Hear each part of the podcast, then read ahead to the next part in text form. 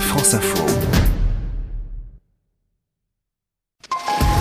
Et on recherche tous un peu de fraîcheur, un peu d'ombre en ce moment, ce qu'apportent les arbres et les plantes. Et du coupais, sauf qu'en ville, ce n'est pas ce qui court les rues. Pourtant, beaucoup de grandes villes comme Paris ont des projets hein, de créer des forêts urbaines, euh, de planter des potagers autour des arbres sur les trottoirs, par exemple. L'idée, c'est de ramener la nature dans les villes. Ça a des effets sur nous, Edwige. Prenez soin de vous, c'est évident. Mettez du vert euh, dans votre quotidien. C'est le conseil du naturaliste Marc Giraud.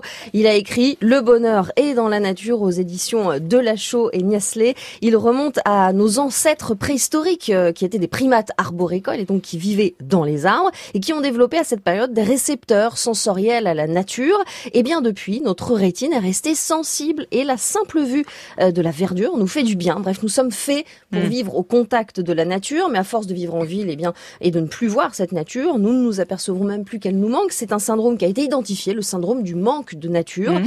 Même dans les dessins animés de Disney, elle disparaît. C'est ce qu'a montré une étude réalisée en 2016, notamment par une équipe du Muséum national d'histoire naturelle de Paris. Fini les animaux autour de Bambi et de Blanche-Neige dans la forêt. Hein. Aujourd'hui, la nature doit être domestiquée pour ne plus nous faire peur. Et alors, que pouvons-nous faire?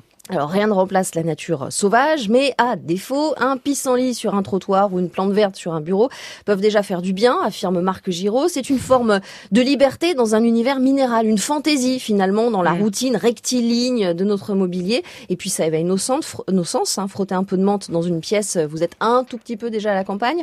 Planter des plantes aromatiques donc sur votre balcon, euh, vous allez créer aussi un mini écosystème. Vous pourrez vous abîmer dans la contemplation des abeilles, des mouches, euh, des papillons qui viennent butiner. Et puis si vous avez des enfants, c'est le bon moment de semer des radis.